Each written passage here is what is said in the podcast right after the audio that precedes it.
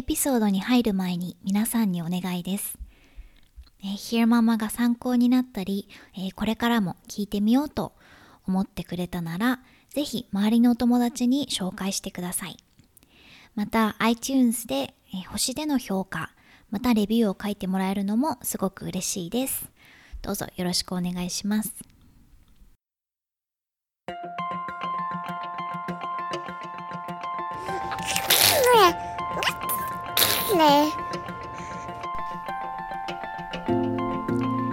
育児子育てポッドキャスト Hear Mama ひよママへようこそ。9ヶ月の息子がいるライター三橋ゆかりがアメリカカリフォルニア州ロサンゼルスから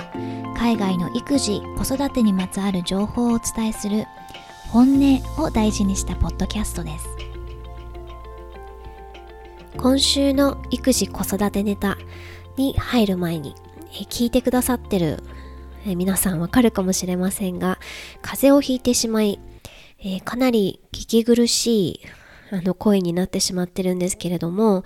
ちょっと今のあのレコーディング録音をお休みするとちょっと間がしばらく空いちゃうかなと思って、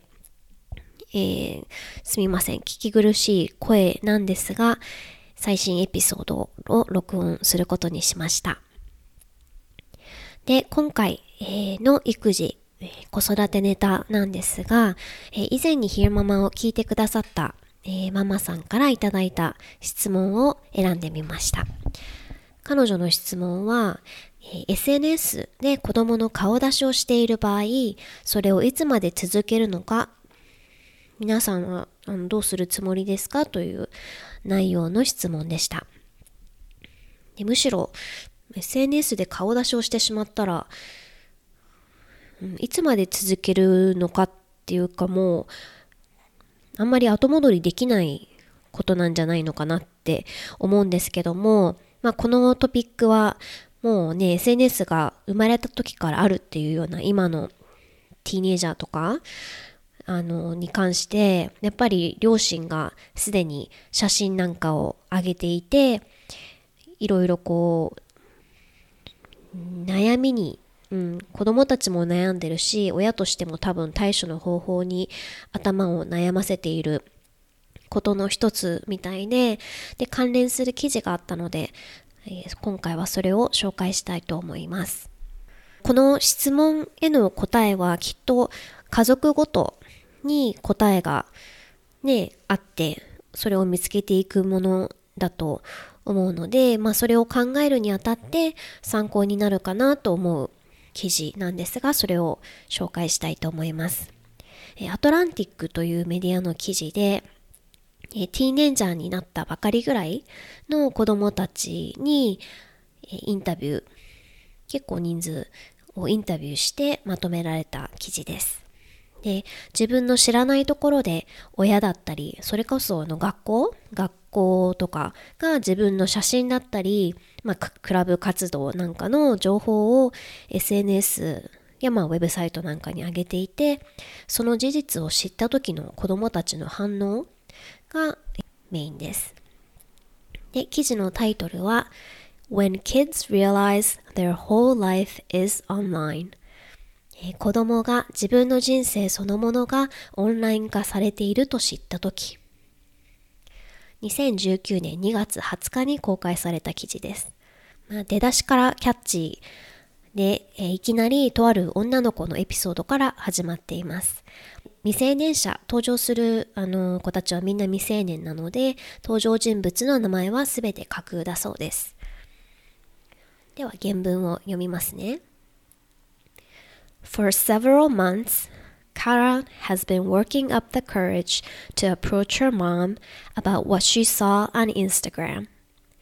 Not long ago, the 11 year old, who, like all the other kids in this story, is referred to by a pseudonym, discovered that her mom had been posting photos of her without prior approval for much of her life. I've wanted to bring it up it's weird seeing myself up there, and sometimes there's pics I don't like of myself, she said. ここ数ヶ月の間、カーラはインスタグラムで目にした内容について母親に聞き正す機会を探っていた。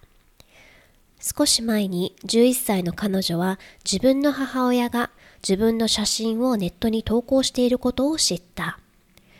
投稿してもいいかと聞かれたことはなく、それはほぼカーラが生まれてからずっと行われている。母親に聞いてみたいと思った。自分を見るのは変な感じだし、使ってほしくない写真もあるから、と彼女は言う。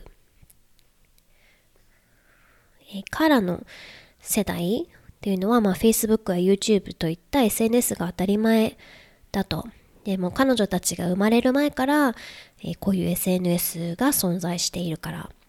で、インスタグラムですら彼女が幼児の頃に登場していると。で、子供たち自身がアカウントを持っていなくても、両親、学校、まあ、スポーツチームなどが子供たちについて投稿していることで、えー、Google で検索するとすでに自分についての情報が何らか見つかるというのが珍しくないというふうに記事は言ってます。記事によると、えー、それをその事実を知ってショックを受ける子供たちが多いそうです。で、ママブロガーとか、まあ、育児や子育てについて書くライター？といった、まあ、そういう職業柄、そういう必要性がある人だけではなくて、ごく普通の親も、あの、投稿している。アトランティックの記事では、まあ、データも紹介していて、インターネットセキュリティ会社によるとある調査では、え子供の4分の1が親がまだ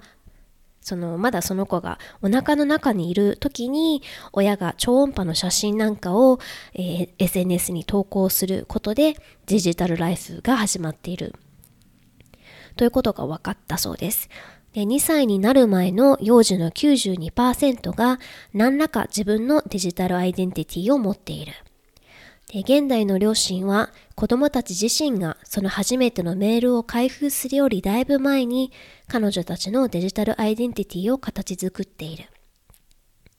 親が投稿した内容というのは子供たちが大きくなってからもつきまとう。現代の親は子供の情報をどこまで出すか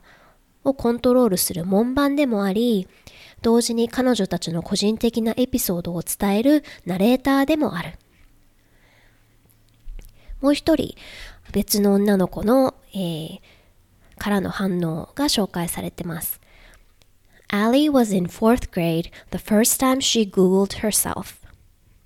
Like Ellen, she wasn't expecting to find anything since she doesn't yet have her own social media accounts. Google turned up just a few photos, but she was shocked that there was anything at all. She immediately became hyper aware of the image her mother was building for her on Instagram and Facebook. My parents have always posted about me, she said. I was basically fine with it.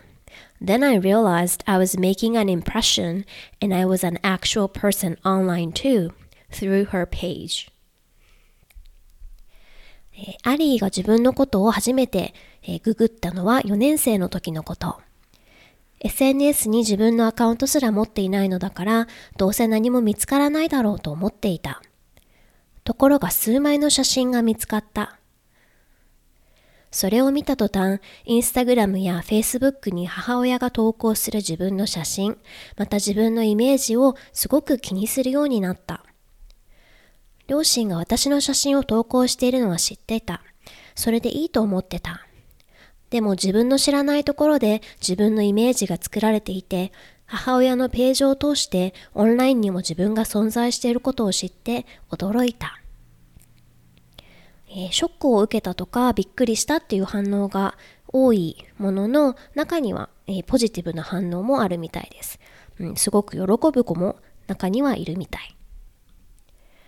In fourth grade, Nate searched his name and discovered that he was mentioned in a news article about his third grade class making a giant burrito. I didn't know, he said. I was surprised, really surprised.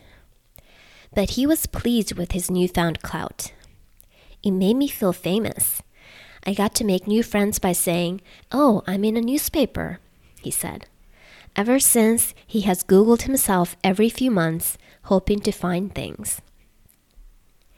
4年生になった時、ネイトは自分の名前を検索してみた。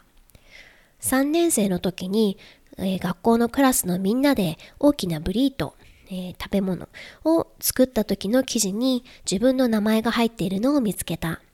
驚いたすごく。でもそんな風にニュース記事になってるのを知って有名人になった気がした。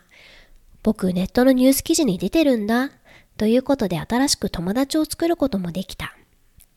それ以来何か新しい検索結果が見つかることを期待して数ヶ月ごとに自分のことをググっている。えー、同様に、えー、5年生のナタリーっていう女の子は自分の写真がネットにあることをまあクールだと思って友達と自分の写真がどれだけ、えネットに上がってるかを、え競い合ったりしたというエピソードもあります。Natalie's parents are stringent about not posting photos of her to social media, so there are only a handful of photos of her out there. But she yearns for more. I don't want to live in a hole and only have two pics of me online. I want to be a person who is a person. I want people to know who I am, she said. ナタリーの両親は娘の写真を SNS に投稿しない方針。なのでネットには数枚しか写真が存在しない。ナタリーはもっと自分の写真が公開されればいいのにと感じている。自分の写真が数枚しか存在しないなんて閉ざされてるのは嫌。私は実在する人間になりたい。私が何者なのかをみんなに知ってほしいから。で、今回登場したようなティーネイジャーは、えっ、ー、と、こういう状況、その親が自分の写真を、まあ、知らないところで投稿してしまっているっていう状況に対して、こんなことをする予定。Kara and other teens, tweens, say they hope to lay down ground rules for their parents. Kara wants her mom to tell her the next time she posts about her, and the 11 year old would like veto power over any photo before it goes up. うん、で親と要は写真を投稿する際のルールについて話し合いたいとこのティーネイジャーたちは、えー、考えていて例えばその最初冒頭で触れたカーラは、えー、私について私の写真を投稿するときは、えー、まず事前に確認してからすること。どんな写真も投稿される前に私がノーと言えば、え投稿しないことを、え親に約束したいというふうに言ってるそうです。で、記事の中では、その自分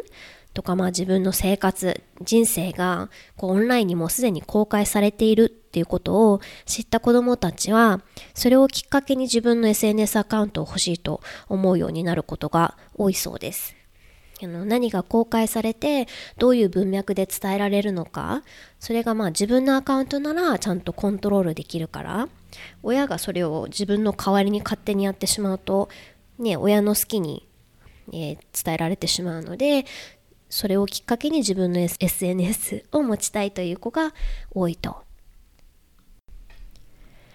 でもそこまでまあいかずに怯えてしまったり諦めてしまう子も中にはいると記事は伝えています。Ellen said that anytime someone has a phone out around her now, she's nervous that her photo could be taken and posted somewhere.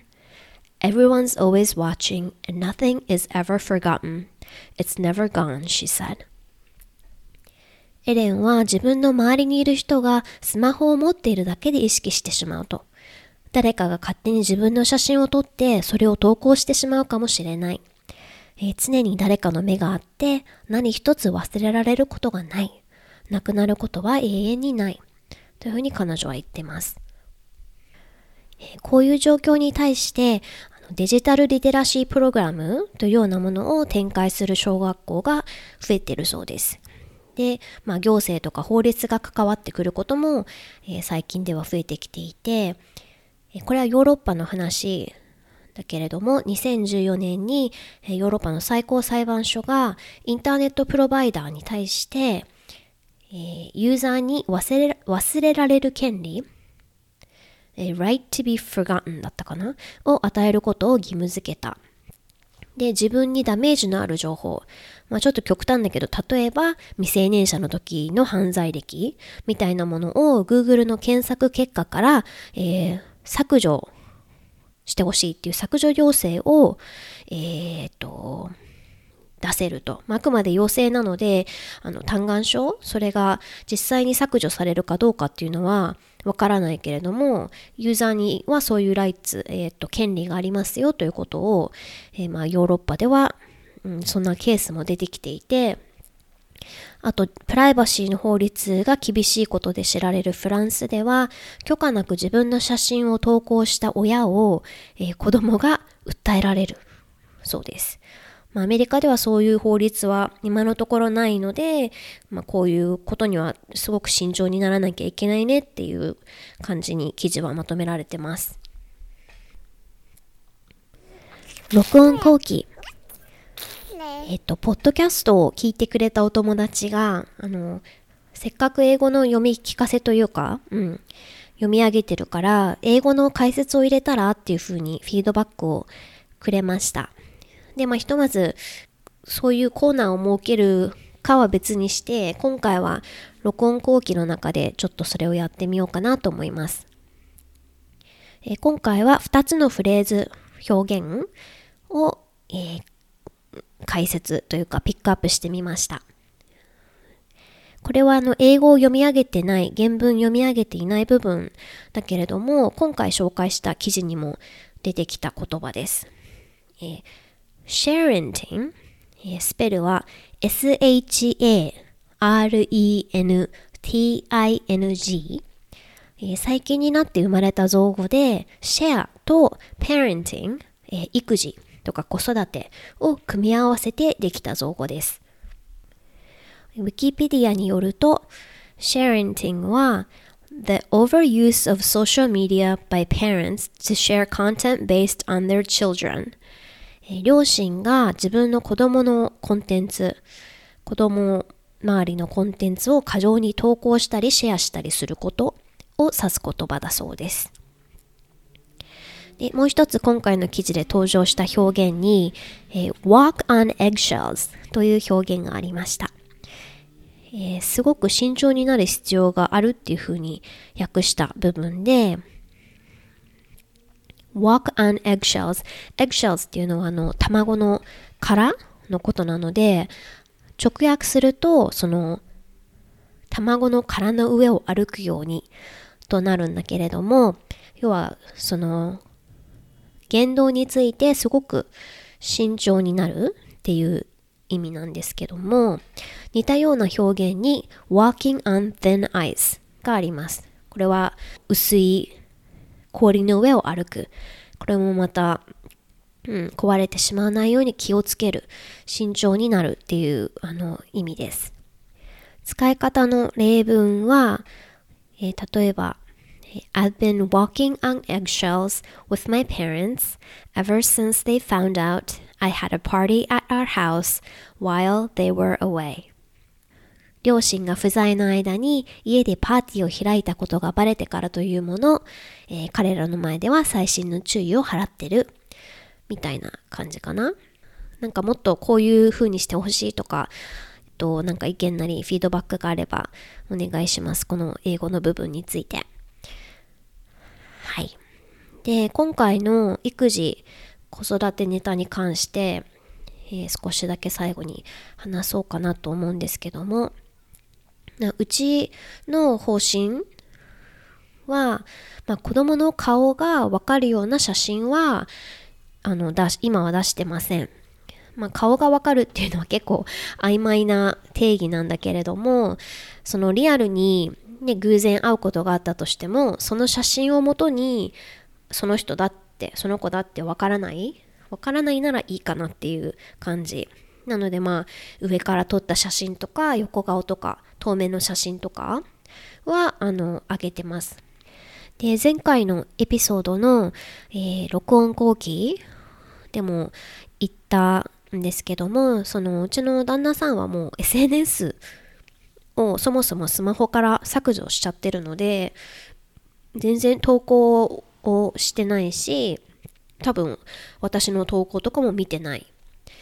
で、私はその、この育児子育てのポッドキャストをやり始めたこともあって、日常の写真を、まあ、投稿したりしてるんですけども、うん、顔出しは、あの、私を含めしてない。まあ、自分の顔を出すかどうか、そのオンラインに自分の顔を出すかっていうのは、まあ、そういう